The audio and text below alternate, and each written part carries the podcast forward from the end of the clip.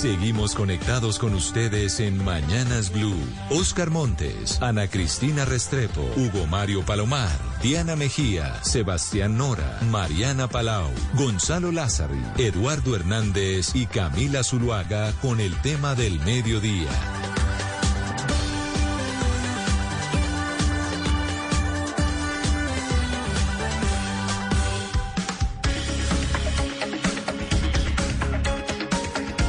Las 12 del día, 16 minutos. Un gusto acompañarlos. Estamos en Mañanas Blue cuando Colombia está al aire. Este es nuestro espacio central. Y de una vez la invitación para que también se conecten, se conecten con nosotros a través de nuestro Facebook Live. Hoy vamos a estar hablando de la reforma tributaria porque ya han sido varios los partidos políticos, particularmente dos, el partido de la U y también Cambio Radical, quienes han expresado que no respaldarán esa iniciativa. Todavía muchas dudas. De hecho, Cambio Radical ha emitido casi que un decálogo de unos 18, 19 puntos con una serie de observaciones a propósito de lo perjudicial que podría ser para el país esta reforma tributaria que está proponiendo el gobierno de Gustavo Petro. Para conversar sobre este asunto, saludamos a esta hora al senador David Luna, él es de Cambio Radical. Senador, bienvenido, gracias por acompañarnos. Eduardo, muy buenas tardes para usted y para toda la audiencia de Blue. Los saludo hoy desde Cincelejo y le agradezco mucho la invitación. Bueno, senador, eh, ya vamos a conectar a otros panelistas que nos van a estar acompañando a esta hora del mediodía para conversar con ellos, analizar un poco los puntos que ustedes han esbozado, eh, interesantes, ¿no? A propósito del impacto que podría tener la reforma tributaria. ¿Qué es lo que consideran ustedes podría ser perjudicial para el país? ¿Qué cree que es lo que genera dificultades esta reforma que plantea el gobierno Petro?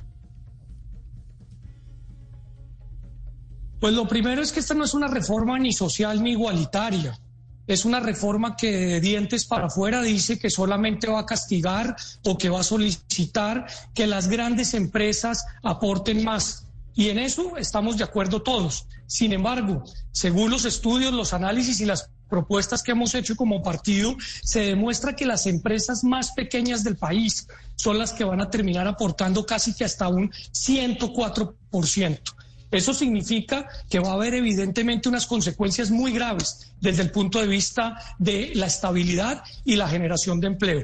Pero en segundo lugar, hay otra serie de impuestos que hacen eh, ver una reforma tributaria afectando a las clases más necesitadas. Le voy a poner el caso de eh, la familiar. Si usted le retira eh, los subsidios al combustible y adicionalmente le impone un impuesto adicional, pues obviamente la cadena productiva aumenta en su valor plástico porque el azúcar, la sal, las albergas, los frijoles, pues van empacados y de esa manera pues terminan impactando muy negativamente los alimentos que diariamente pues consumimos. Pero más aún, la vivienda de interés social. La vivienda, de interés prioritaria, donde muchos ciudadanos tienen interés de adquirir una casa por primera vez en su vida, casa propia. Estos beneficios que hoy tiene el sector si se retiran no van a poder seguir generando esos proyectos y teniendo la capacidad de avanzar. Y por último, por ponerle otro ejemplo, el presidente Petro, creo yo con acierto, habrá decidido de atraer por lo menos más de 10 millones de turistas. En estos momentos, pues el sector de turismo, que es un altísimo generador de empleo, terminaría viéndose afectado porque todo lo que ha logrado consolidar durante los últimos años se vendría pique en virtud de las decisiones de limitar la capacidad que en estos momentos tiene. Son 18 puntos que, por respeto por mis colegas, pues no puedo mencionar en su totalidad, pero que por supuesto siento que hay mucho por discutir. Sí, senador, eh, dice usted un aporte del 104%. No entiendo esa cifra. ¿Cómo puede ser que alguien aporte el 104%, es decir, más de lo que tiene? Senador. No, yo no estoy oyendo. Ahí, ¿cómo me escucha, senador Luna? ¿Me escucha? Bueno, vamos a intentar. Así es, en las empresas más pequeñas del país, según los cálculos Ahí lo estaba escuchando. Sí, sí, sino que creo que tenemos algo que aquí en radio llamamos delay, es decir, que usted me escucha un poquito tarde. Pero, pero sí puede esbozar su respuesta para, para, para poder entender este porcentaje del 104% de aporte.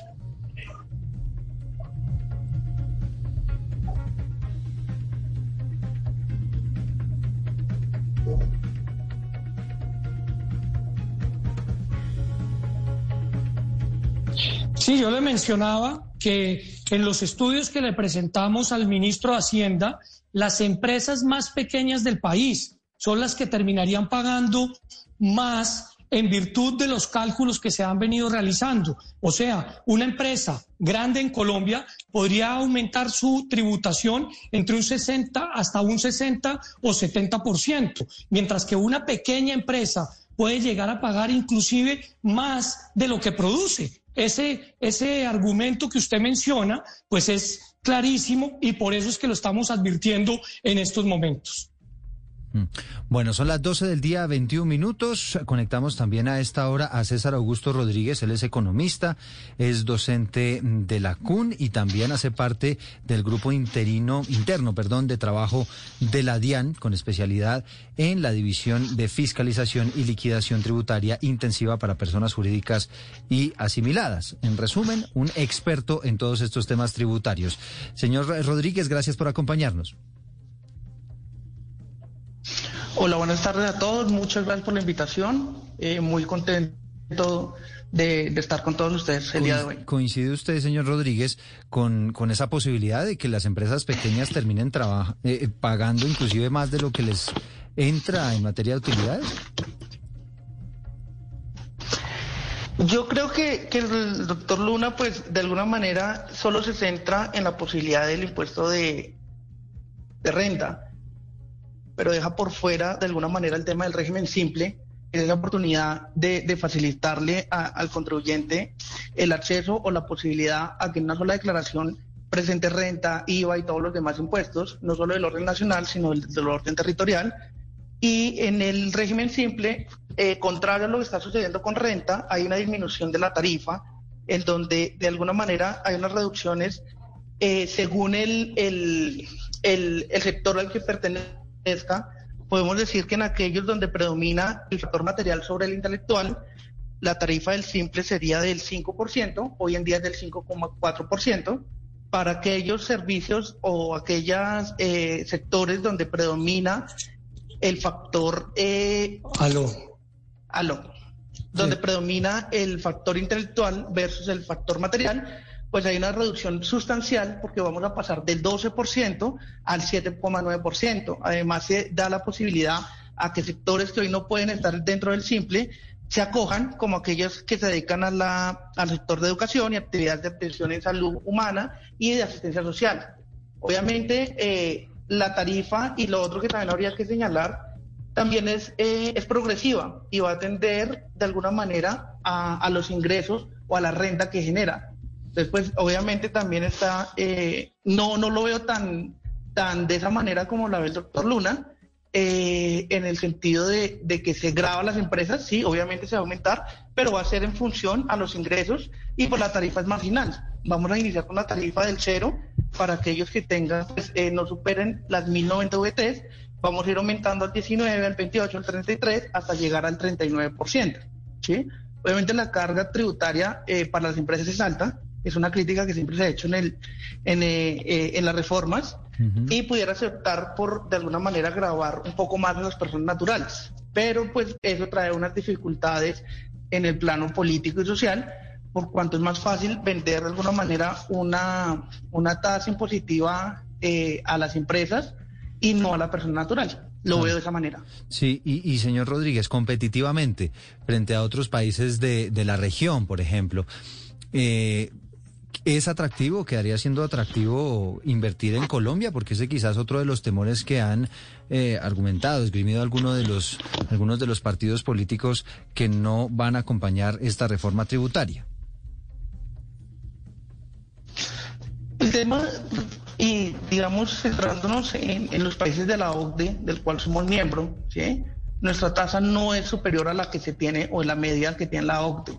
No obstante, obviamente, eh, eh, no podemos competir y no somos igual de atractivos a una economía como la estadounidense o otras latitudes, por cuanto eh, nuestra eh, tasa de retorno puede ser un poco más larga de esa inversión, pero de alguna manera la renta en Colombia no es excesiva y no es del 104%, y también estaría la posibilidad que no sé, que la tarifa en últimas es sobre la renta ya líquida y no sobre pues una renta bruta y tiene la oportunidad en la empresa de depurar esa renta, de llevar esa renta, todas las rentas exentas y todo lo, lo, que le compete eh, a fin de deducir el valor de su, del, de su impuesto y en últimas la tarifa no resulta siendo la del 39 porque pues obviamente eh, también cuando se compara solo tarifa no se tiene en cuenta ah, el derecho a deducciones y el derecho a depurar esa renta como si se tiene en Colombia.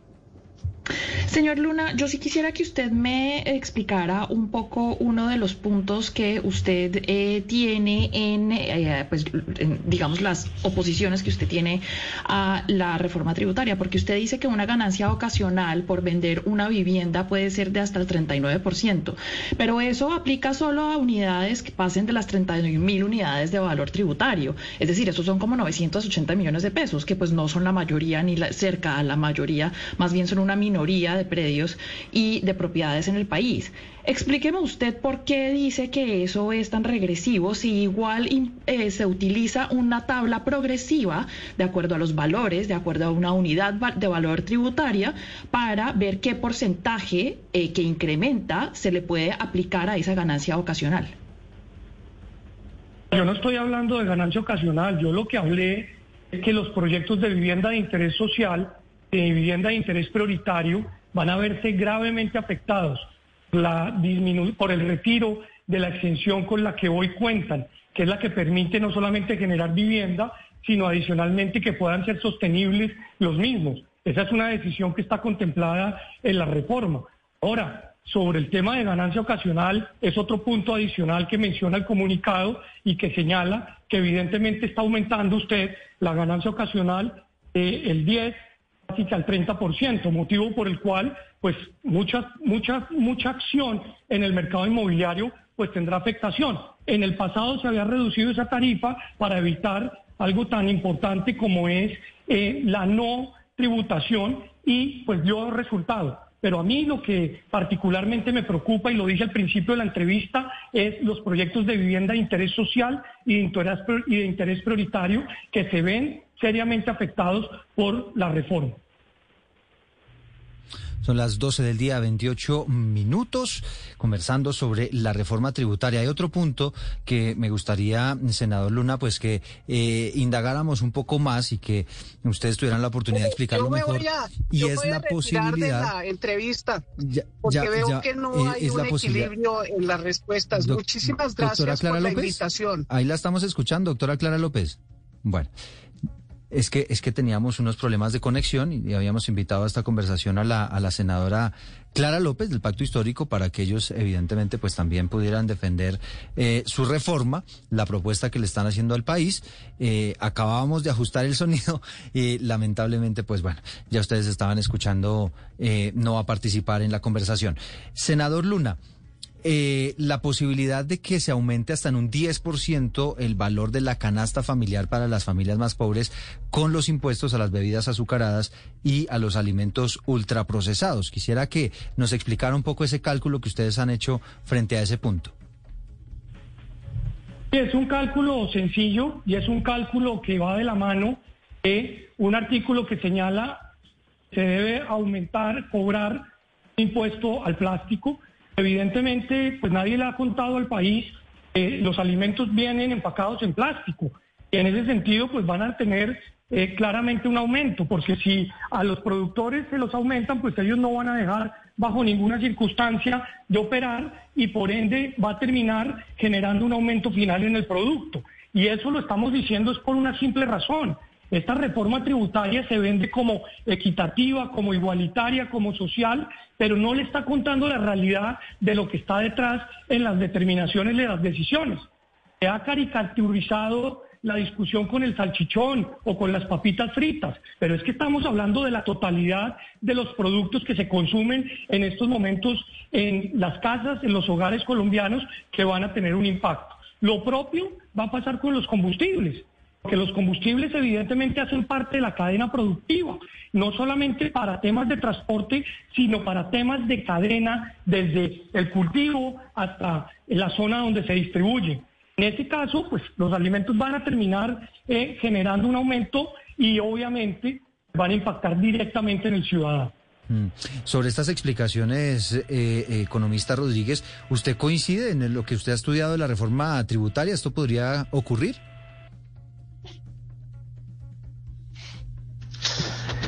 Bueno, el tema de, estos impuestos eh, que de alguna manera se refieren a impuestos verdes, eh, se han venido implantando en Colombia eh, de manera reciente. Y digo reciente porque hasta hace poco, hace que quizás tres, cuatro años, implementamos el impuesto por el uso de las bolsas al momento de ir a cualquier establecimiento. Y obviamente eso implica un cambio cultural y un cambio de muchas cosas todos de alguna manera estábamos acostumbrados a ir a, éxito, a cualquier eh, supermercado, pequeño o grande, y estábamos acostumbrados a que nos dieran bolsas y llegar a desecharlas en la casa.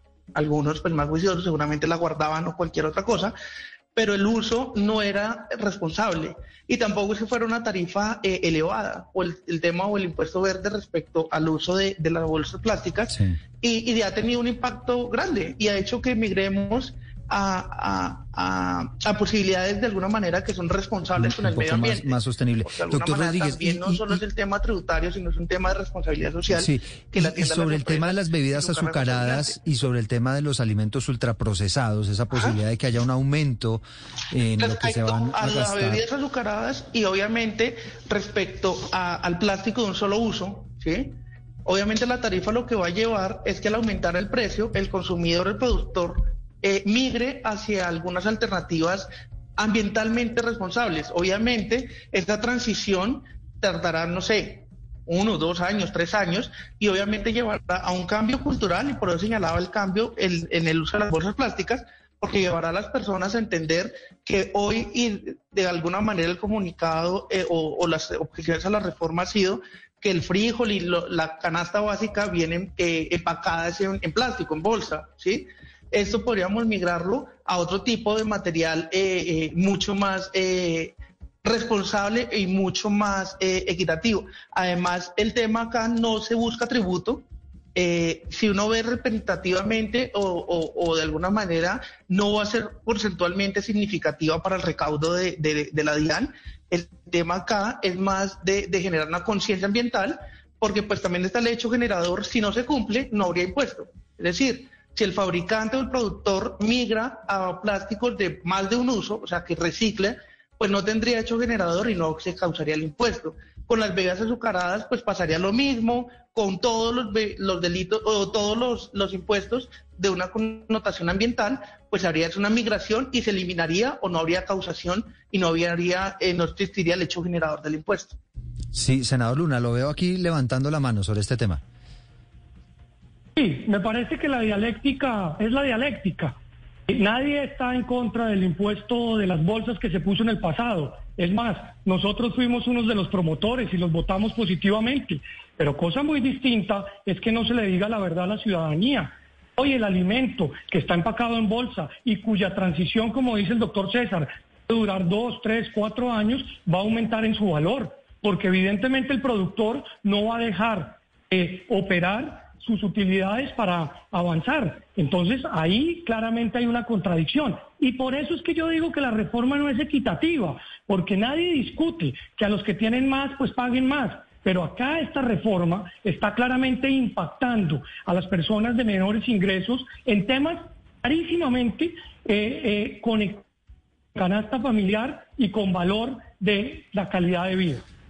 Sí, pero mire, a propósito de lo que plantea el doctor Rodríguez, yo le quiero preguntar por un sector del comercio que es fundamental y que, y que seguramente, además porque así lo ha hecho saber eh, desde hace, desde que se conoció parte del texto de la, de la, de la reforma, eh, lo, va a impactar mucho, que es el de los tenderos, que realmente está, está centrado en unos estratos bajos y medios. Y estos, estos impuestos verdes van a tener un efecto muy grande en una población que son cerca de 550 mil tenderos en el país, quienes se sostienen, quienes sostienen en un 23% según las encuestas de FENALCO, que el 25% de las ventas se les va a caer. Es decir, mientras se da toda esta transición y todo lo demás y las personas aprendemos a, comportarnos y a, consumir estos productos, el efecto inmediato que va a tener la reforma en este, en este sector de la, del comercio va a ser muy fuerte. Doctor Rodríguez, ¿ustedes cómo lo analizan? Bueno, yo eh, eh, no sé y de pronto aclaro, mi participación acá no, no es en defensa ni en crítica de la reforma. eh, eh, es, una, es un ejercicio académico que se hace desde la Universidad CUN y desde la CUN y, desde mi posición y por los estudios estoy acá. Entonces no, no quisiera entrar en la controversia con el doctor Luna en el sentido de que es una dialéctica que, que estoy defendiendo o estoy en pro de la reforma. Y a reloj seguido, pues lo primero que habría que señalar es que el sujeto pasivo del impuesto de, del plástico de un solo uso es el productor. ¿sí? Obviamente, la cadena estaría y afectaría hasta el consumidor final, pero en cabeza de quien va a recaer es del, eh, del productor.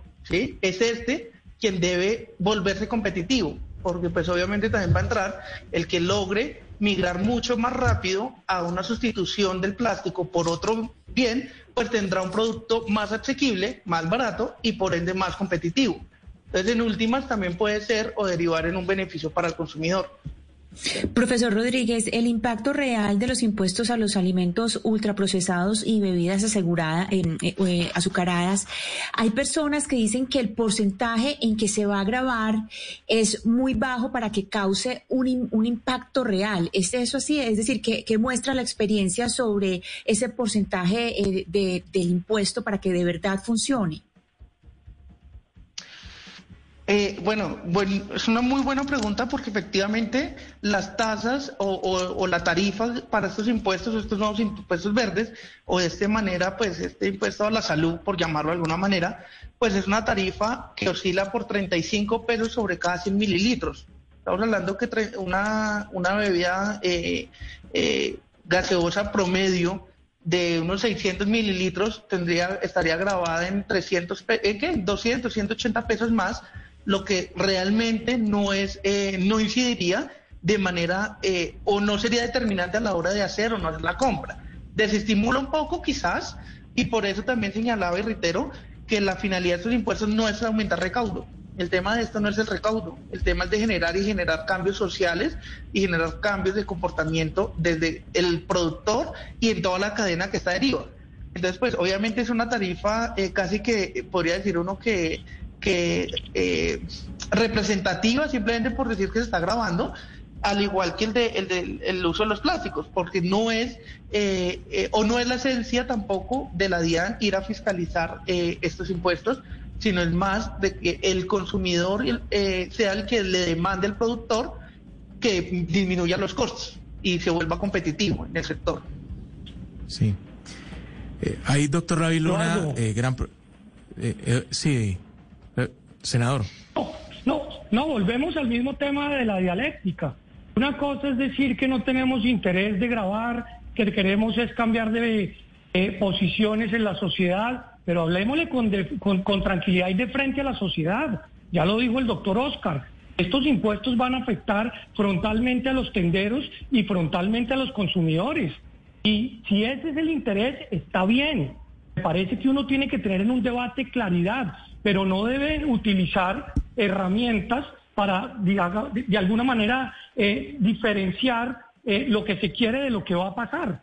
Lo que va a pasar claramente es que ese precio de los alimentos va a aumentar y efectivamente va a aumentar también una dificultad en los tenderos para poder avanzar. Entonces, eh, todos estamos de acuerdo en que haya mejores oportunidades en materia de salubridad, pero hay unas consecuencias y esas consecuencias tenemos que contárselas de frente al país. Claro, pasemos al tema de los pensionados, doctor David Luna, porque eh, están muy preocupados quienes ya gozan de una pensión si es que es aprobada esta reforma tributaria. Eh, se van a grabar las pensiones mayores a los 9 millones de pesos, pero ustedes dicen que se acaban los incentivos para el ahorro voluntario en los fondos de pensiones. Explíquenos eso, ¿por qué se acaban los incentivos? En primer lugar, las pensiones es el ahorro de los ciudadanos y uno no pensaría que el ahorro de los ciudadanos para poder, después de años de trabajo, tener una vejez tranquila, pues deban ser afectados. Y lamentablemente van a ser afectados por las razones que se han venido expresando. Más aún cuando la Corte Constitucional, no el Congreso, ha dicho en repetidas ocasiones que estos recursos no se pueden tocar. Lo dicho eso, la reforma evidentemente eh, no permite continuar con los descuentos que los fondos eh, de pensiones voluntarias o en su defecto las cuentas AFC pueden generar en estos momentos. Esa es una eh, alerta que ha lanzado el partido, que vale la pena señalarla. Se la planteamos al señor ministro y pues hasta el momento no hemos visto explicación alguna, motivo por el cual es uno de los 18 puntos que estamos hoy mencionando. Y esos son ahorros que tienen una naturaleza, señor Rodríguez, y es efectivamente incentivar, por ejemplo, la compra de vivienda, y es, por ejemplo, que la gente tenga un ahorro un poquito más robusto para la vejez. Si no existen estos desincentivos, eh, ¿cómo podría entonces eh, generarse pues una, una política en la que la gente piense en ese tipo de cosas? Cosas? Bueno, ahí lo primero que sería señalar, no se, no se acaba. Se le pone un límite y se limita a, a, unas UETs determinadas. Eh, las rentas que pueden ser llevadas eh, como exentas y deducciones en la declaración de renta. ¿Qué pasa hoy en día? Todos eh, en su planeación tributaria podrán, fruto de un ejercicio, determinar qué porcentaje por dependiente puede llevarse, eh, si hace aportes voluntarios a pensiones, si hace aportes a una cuenta de FC o cualquiera eh, de las otras eh, alternativas que tiene para depurar y deducir su renta. Lo que pasa ahora es que va a ser, se va a hacer una reducción en el monto, porque va a pasar de 5.040 VTs, que al día de hoy representa 191 millones de pesos, y se va a llevar o se podrá llevar como exenta el 40% siempre y cuando no supere las 1.210 VTs decir, 45 millones anuales. Esto en últimas no es que se desincentive del todo, es ponerle un límite porque de alguna manera va en el sentido de ser una reforma progresiva o de unos impuestos progresivos, que no se le dé el mismo trato a quien pudiera hacer un ahorro superior en el año a 190, hacia, que pudiera hacer un ahorro de 190 millones, darle el mismo trato al que pueda hacer un ahorro de 60. Que pueda hacer un ahorro de 60 se le daría 45 millones que podría llevarlo como excedente y como parte de su deducción y el excedente pues sería base grabable. Hoy en día, ¿qué pasa?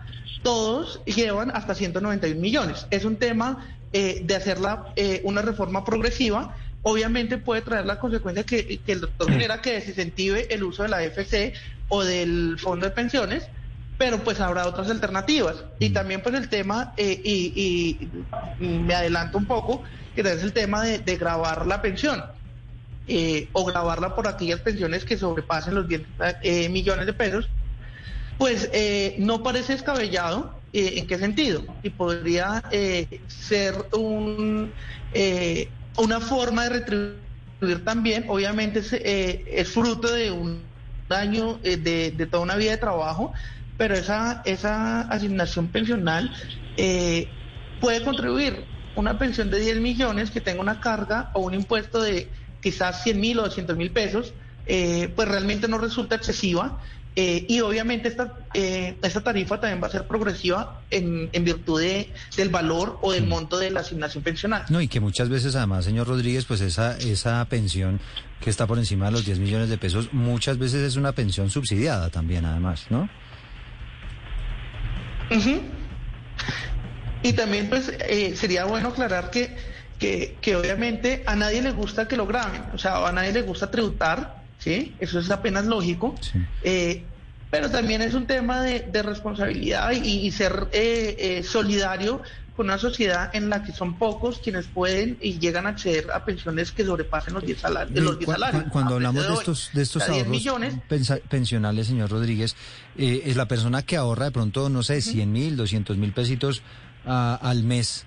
Eh, hace, hace un ahorro adicional en materia de pensiones. ¿Esa persona, dice usted, no necesariamente va a tener un aumento en los, en los impuestos después o en la, en la carga tributaria? No, no, porque esos 100 mil o 200 mil pesos, que es una planeación de alguna manera eh, a fin de reducir, eh, yo qué sé, el, el, porcentaje de la retención o, o, la tarifa de la retención o cualquiera otra sea, pues va a llevar porque no va a superar los 45 millones de pesos anuales. Para que supere los 45 millones tendríamos que estar hablando seguramente de aportes muy superiores a 3 millones 500 en, el, en cada mes. Un ahorro, si, si tú tienes para disponer 3 millones 500 mensualmente para ahorrar una FC o, para llevar un ahorro eh, en un fondo de pensiones, pues de alguna manera uno podría hacer el, el silogismo y decir, pues también podría esa eh, ese exceso que supera los 49 millones, porque pues tienes la capacidad económica para hacerlo, pues contribuye en virtud de aquellos que no lo pueden hacer. ¿eh? También es un tema, como lo decía el doctor Luna, de ser de alguna manera francos, ¿sí? Y decir que obviamente no es un impuesto eh, novedoso, porque es el mismo que tenemos los asalariados, cuando se nos retiene de, de, nuestro, pues de nuestra asignación mensual un porcentaje en virtud eh, eh, a hacer un anticipo de renta. Claro que sí. Em, senador Lula, en verdad, respecto a este tema de las pensiones, sí es importante que entonces nos aclare usted por qué considera que no es un tema de equidad empezar a pagar impuestos sobre las pensiones, porque lo que yo estoy leyendo en la reforma tributaria es que dice que las personas que tienen más de 9 millones de pesos en ingresos de pensiones empiezan a pagar un impuesto sobre ella. Resulta que en este momento la mayoría de esas personas no pagan. No solamente eso, sino que el salario promedio o el ingreso promedio de un colombianos de 4.4 millones de pesos y eso baja aún mucho más, exponencialmente más, si consideramos las personas que están, eh, que están eh, pensionadas. Entonces, por favor, explíqueme un poco cómo considera usted que es inequitativo que las personas que ganan casi dos veces o más de dos veces el promedio, el ingreso de un promedio, el promedio de un ingreso de un cualquier colombiano, eh, ¿cómo es eso falta de equidad? No entiendo explico. Colombia es un país donde hay evasión tributaria cuatro veces la reforma tributaria que se está presentando. No dice una sola letra esta reforma tributaria de cómo la DIAN va a salir a buscar esa plata. Estamos hablando de 80 billones de pesos. Adicionalmente, Colombia es un país que tiene extensiones tributarias a diferentes sectores de la economía de casi otros 80 billones de pesos. ¿Por qué razón más bien no le quitamos todas esas exenciones a una gran cantidad de conglomerados que gozan de ellas? Por eso es que me parece inequitativa, porque estamos pegando a las personas que durante toda su vida han ahorrado una plata para poder tener una vejez una vejez tranquila y una vejez que le permita tener algo de lo que ellos mismos han ahorrado. Es que esta no es una plata, como decía Eduardo, que le está entregando el gobierno o que se la está regalando. No, las pensiones son producto de lo que ha ahorrado un ciudadano. Pero dos, las cuentas de vivienda para poder adquirir vivienda son también producto del ahorro y de alguna manera lo que está haciendo la reforma es desincentivar este ahorro, generando pues la imposibilidad de que muchos puedan acceder a esa vivienda. Pero, fíjese que cuando, hablamos del régimen privado... Perdón, pero perdón, pero perdón y termino, perdón y termino. Perdón y termino. Lo que, estoy, lo que estoy diciendo es que es muy complejo. En una reforma tributaria que se dice se necesitan 25 billones. No sabemos en qué se van a invertir no hay presupuesto para el próximo año, que no hay plan de desarrollo para los próximos cuatro años. Simplemente digamos que sí, sin saber que tenemos una responsabilidad como DIAN y como Ministerio de Hacienda de fiscalizar lo que se están robando. Es que estamos hablando de 80 billones de evasión. Pero, senador, y de hablemos, eso no decimos... Hablemos particularmente perdón, de, este, perdón, este perdón, punto de las Perdón y termino, Eduardo. Eduardo, perdón y termino perdón y termino. Y de eso no decimos absolutamente nada, porque básicamente no es popular, no es popular. Entonces, me parece que ese tipo de cosas también es importante mencionarlas en un debate informado como el que estamos dando. Sí, no, lo que eh, un poco eh, retomando la pregunta que le hacía Mariana, senador. Lo que ocurre es que mucha gente que se pensiona con más de 10 millones de pesos está recibiendo unas pensiones, y usted lo sabe mejor que yo, unas pensiones subsidiadas por el Estado. No es necesariamente el dinero que esa persona ahorró, sino usted sabe que esos son unas, unos dineros promediados, que claro que tiene derecho a eso, que claro que tiene derecho a eso, pero bajo ese entendido no sería justo, como dice Mariana, pues que aporte un poquito de ese dinero, un aporte para que pueda robustecerse un poco el el presupuesto del Estado? Las que ha subsidiado el Estado, por supuesto, pero las que no ha subsidiado el Estado bajo ninguna circunstancia, porque esos son los ahorros de cada una de las personas que ha hecho durante muchos años. ¿Y eso qué va a generar? Pues que el sistema colapse, porque en estos momentos lamentablemente muchas personas dicen, yo no me voy a pensionar no aporto al sistema de seguridad social o porque no van a pensar la plata para pagarme esa pensión o en su defecto porque lo que estamos logrando con esta reforma es generar un desbalance de tal manera que quien tiene esa capacidad pues no lo vuelva a hacer.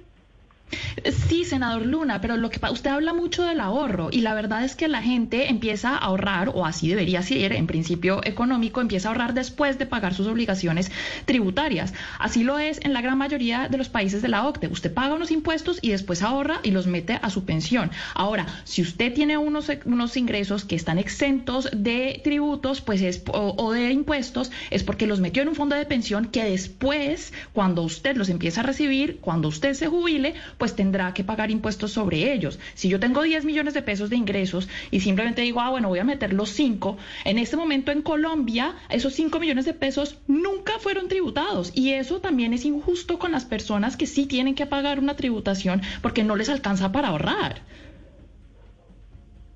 Lo que le estoy señalando a usted es, una cosa es la pensión voluntaria con la cual comenzamos a hablar, y otra muy distinta es la pensión a la que tiene derecho un empleado que ha trabajado 30 o 40 años para lograrlo. A mí me parece que ese empleado merece unas reglas claras, no se las pueden estar cambiando cada vez que hay una necesidad tributaria. Yo les explico a ustedes cuáles son mis argumentos, pero ustedes simplemente señalan que esos argumentos pues tienen un sustento y está bien, pero ¿por qué no hablamos, por ejemplo, de la evasión? ¿Por qué no hablamos de las exenciones? Porque esos son temas que no trae la reforma. Y como no trae la reforma, pareciera que son intocables. La oposición se trata de poner a pensar al país de manera distinta. A nosotros el ministro nos ha dicho, denos alternativas. Y le hemos dicho que si hacemos una labor de fiscalización puede conseguir cuatro veces lo que está buscando con la reforma tributaria. Y de eso nada se dice. Y de eso no se debate en los medios. ¿Por qué? Porque estamos de alguna otra manera hipnotizados en que porque Petro dice que la reforma es social y equitativa, lo es. Nosotros pensamos distinto. Yo respeto su punto de que usted piense distinto, pero por eso estamos argumentando y por eso estamos señalando con contundencia la gravedad de esta medida. Sí.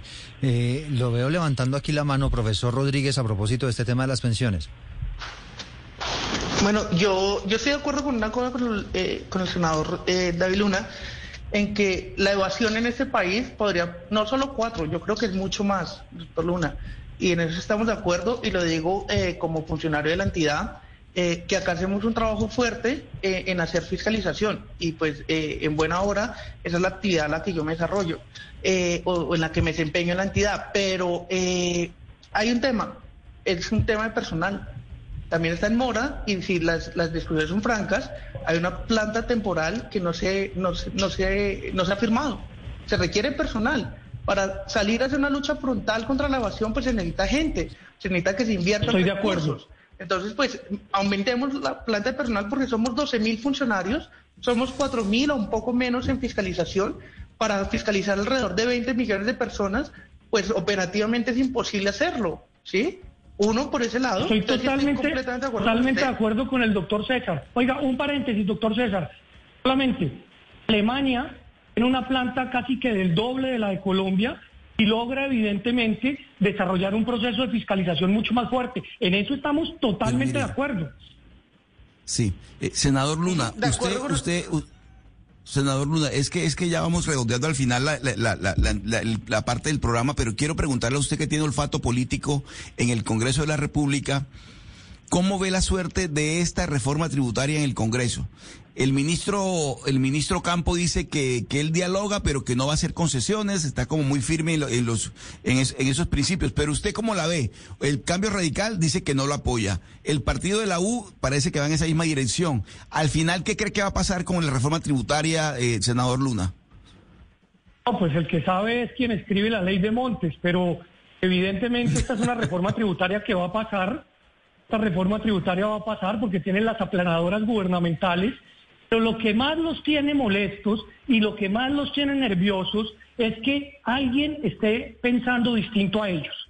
El facto histórico y el presidente Petro hicieron oposición durante 20 años y ahora no se soportan que alguien les diga cosas distintas al discurso que ellos venden. por eso utilizan la por eso, eso utilizan la hoguera digital para quemar a todo el que piensa distinto. Yo no tengo ningún temor.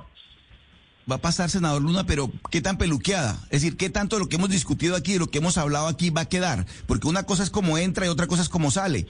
¿Cómo cree usted que va a salir esa reforma tributaria? Tan, ¿Qué tan peluqueada va a salir? Yo creo que va a salir peor, porque obviamente el ministro Campo va a tener que entregar una serie de concesiones a determinados sectores políticos asociadas a más exenciones. Esas exenciones van para unos sectores que tienen padrinos. Por eso es que yo digo, si de verdad somos una política equitativa y el cambio, etcétera, quitemos las exenciones a todo el mundo. Y de esa manera avanzamos. Pero en eso obviamente no se atreven porque saben perfectamente que pisan callos. La reforma va a salir peor de lo que entró al Congreso y va a ser aprobada por una mayoría aplastante. Y peor, cuando usted dice peor, senador Luna, ¿es peor en qué sentido? O sea, cobrándome más dinero a la gente, a las empresas, ¿cómo, cómo lo plantea? Todo lo contrario, todo lo contrario, Eduardo, peor en que va a haber más exenciones, porque ese es el valor con el que negocia el ministro de turno. El ministro de turno dice, apruébeme esto y yo le entrego una exención para tal sector. Eso es lo que tiene al sistema tributario totalmente resquebrajado, que acá de turno, a cual que tuvo un poder político, eh, metió una extensión. Y en ese sentido lo que está pasando es que el sistema parece un colador.